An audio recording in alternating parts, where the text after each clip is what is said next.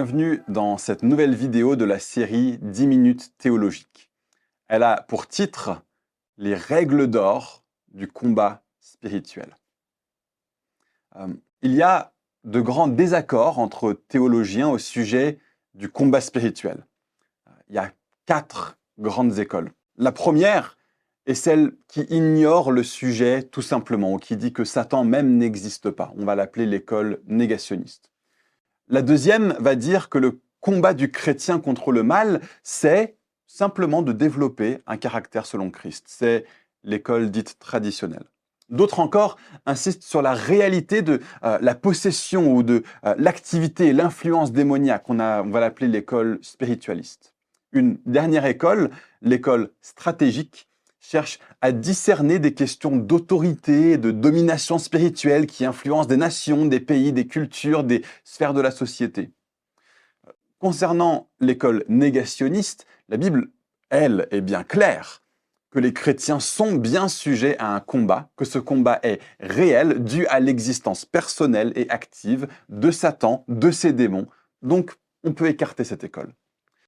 Paul parle également, oui, de réalités célestes puissantes, les autorités et dominations dans les lieux célestes. Le mot en grec est cosmokraton, des puissances à l'échelle cosmique globale qui existent. Et c'est sur eux que se focalise la vision de l'école stratégique. Mais bien que ces réalités existent et que ce sont elles qui sont derrière le mal contre lequel le chrétien lutte, selon Paul dans Ephésiens 6, verset 12, la Bible ne nous montre aucun exemple d'un combat stratégique contre ces forces, aucune recherche de cartographier ces forces, de discerner laquelle a un impact sur tel et tel lieu, tel ou tel domaine de la société, ni rien de semblable. Les apôtres n'ont jamais fait de euh, marche d'intercession stratégique pour déloger les forces spirituelles avant de commencer à évangéliser. Malheureusement, beaucoup de chrétiens perdent énormément de temps dans ce genre d'activité et certaines personnes douées de bien des dons spirituels se retrouvent à croire que leur ministère ne consiste qu'en l'intercession contre ces autorités spirituelles et ils donnent tout leur temps à ça, développent tout un ministère autour de ça en, épuisant de l'argent qui pourrait être mis autre part. Ils mobilisent des chrétiens pour se donner à ça avec eux, distrayant ces chrétiens de ce qui est la véritable mission du chrétien. C'est souvent la peur d'agir au sein du monde qui conduit les chrétiens à être attirés par cela, à penser que leur ministère est un ministère d'intercession. Cela les garde euh, d'être confrontés aux gens autour d'eux et d'avoir à développer un caractère qui leur permet de partager l'évangile avec pertinence, avec douceur, avec puissance auprès de leurs contemporains. Pour ma part, donc, je vais surtout me concentrer sur les apports des deux autres écoles, puisque ce sont celles-là que la Bible enseigne, et c'est ce modèle-là qui est donné par Jésus et par les apôtres dans la Bible. Voici donc quelques règles d'or pour bien combattre le bon combat. D'abord, connaissez votre position. Un bon soldat adaptera ses tactiques de combat à sa position dans le champ de bataille. Imaginez que l'objectif soit d'aller prendre un château fort sur une colline. Le chrétien n'est pas en train d'aller grimper pour le conquérir. Il est comme un soldat ayant déjà gagné le château fort et il est en train d'être attaqué. Pourquoi est-ce que je dis ça? Parce que la victoire a déjà été gagnée par Jésus et nous sommes en sécurité en lui. Satan a été vaincu à la croix, Jésus règne et le chrétien est avec lui, en Christ. Vous combattez donc depuis une position de victoire et Satan combat désormais depuis une position de défaite. Et ce que la Bible vous dit de faire, ce n'est pas d'aller chercher la victoire sur des lieux qui appartiennent à Satan, mais plutôt que la terre entière appartient à Jésus et vous aussi. Et votre rôle à vous maintenant, c'est de tenir ferme, de résister au diable et il fuira loin de vous, de vous revêtir de l'armure de Dieu pour résister aux attaques du malin. Votre position, c'est la victoire de Jésus. Ensuite, Connaissez donc les tactiques de Satan le vaincu. Puisqu'il est vaincu, mais pas encore détruit, voici la seule arme qui lui reste. Mentir aux saints pour leur faire croire qu'il a plus de puissance qu'il n'en a. Jésus présente Satan comme le prince du mensonge qui ne sait que mentir. Son premier mensonge est de faire croire aux chrétiens qu'il est plus puissant qu'il ne l'est, ce qui conduit beaucoup de chrétiens à rester immobiles par crainte de cet ennemi qui est pourtant vaincu. C'est de l'intimidation qui est une forme de mensonge.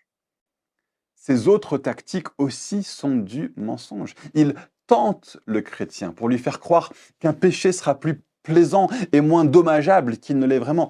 Il fait croire au chrétien qu'il est incapable de résister au péché.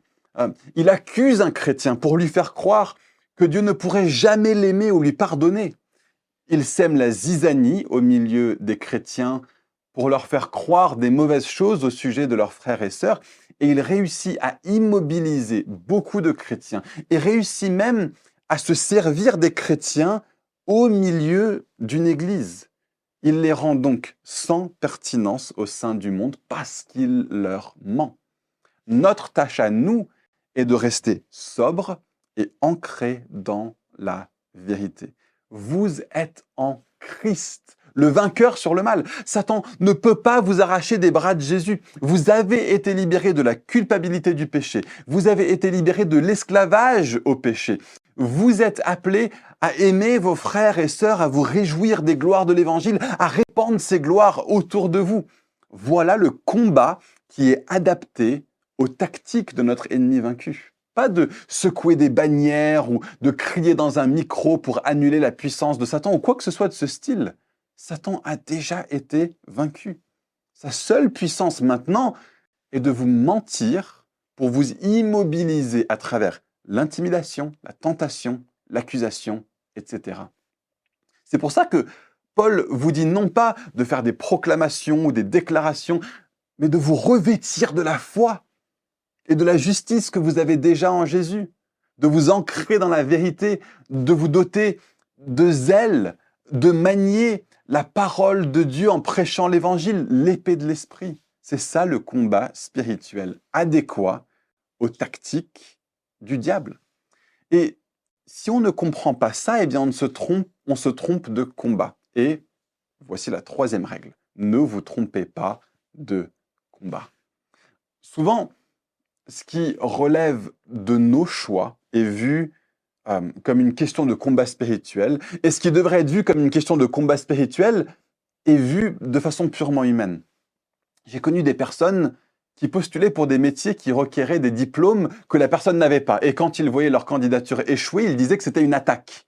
Non, c'est juste que tu devrais travailler à avoir les bons diplômes avant de postuler pour ce genre de poste. Euh, d'autres refusaient de prendre des médicaments et ils ne guérissaient pas de leur maladie et ils disent que c'est une attaque. Non, tu n'es pas en train d'être attaqué, c'est juste que tu fais les mauvais choix. À l'inverse, j'ai connu des amis au sein d'une église qui se sont laissés convaincre qu'un autre membre de l'église était mal intentionné, alors que ce n'était basé que sur un ressenti et sur aucun fait. Et donc, ils ont commencé à semer la zizanie en disant à d'autres dans l'église de se méfier de la personne. Et plusieurs ont été immobilisés dans leur croissance à cause de ça. Et si on n'avait pas fait quelque chose avec l'équipe pastorale, l'Église aurait pu aller vers une division et l'ennemi aurait gagné une grande victoire.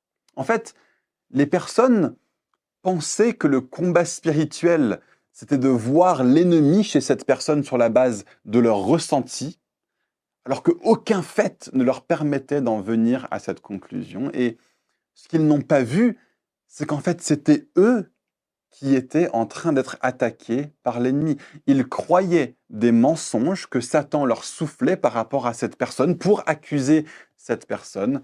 Et ils se sont mis hors jeu parce qu'ils n'ont pas su résister aux mensonges de Satan. Euh, en partant de l'Église, ces personnes m'ont dit, tu verras, d'ici six mois, l'Église sera détruite. Bon, deux ans plus tard, elle va mieux que jamais. Et la personne qu'ils accusaient est en fait devenue un membre clé de l'Église qui fait beaucoup de bien à beaucoup de monde. Ce qui m'emmène à ma dernière règle d'or. Le combat spirituel se discerne en utilisant ses yeux. Je connais des gens qui ont affirmé mordicus qu'une personne avait besoin de délivrance parce que, avant de venir à Christ, ils ont touché à l'occultisme. Alors, c'est une évidence, l'occultisme va souvent conduire à ce que quelqu'un ait besoin de prière, de délivrance, de renouvellement de son intelligence, mais ce ne sont pas des règles strictes.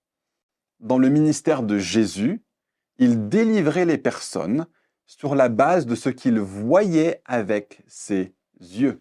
Lorsqu'il y a une délivrance à faire, les forces démoniaques vont se manifester et ce sera visible. Je connais des ministères qui font ce que j'appellerais de l'acharnement parce qu'ils se servent de présupposés plutôt que de se baser sur ce qu'ils voient de leurs yeux. Si Paul dit que nous ne combattons pas contre la chair et le sang, il doit le dire parce que justement, bien souvent, c'est à ça que ça ressemble. Donc pour revenir à l'histoire de ce couple qui accusait un membre de l'Église, on aurait pu se dire bah, que le problème, c'était ce couple. En fait, non. Le problème, ce n'était pas eux. L'ennemi, ce n'était pas eux. L'ennemi, c'est celui qui leur mentait. Mais on savait qu'il y avait un combat spirituel qui se jouait dans leur cœur, parce qu'avec nos yeux et nos oreilles, on voyait la manifestation de ça à travers les accusations et la division et la zizanie que eux semaient. Dans le combat spirituel, utilisons nos yeux. Le combat n'est pas contre la chair et le sang, mais il est rendu manifeste à travers des personnes faites de chair et de sang. Notre tâche est de faire attention à ne pas nous laisser utiliser par l'ennemi, comme l'ont fait ces personnes. Seulement, lorsque des personnes faites de chair et de sang se laissent utiliser par l'ennemi, n'attaquons pas les personnes, continuons d'aimer les personnes, continuons à les aider à se rendre compte qu'ils sont en train de se faire avoir par le prince des menteurs. Et voilà donc quatre principes essentiels à avoir en tête dans le combat spirituel.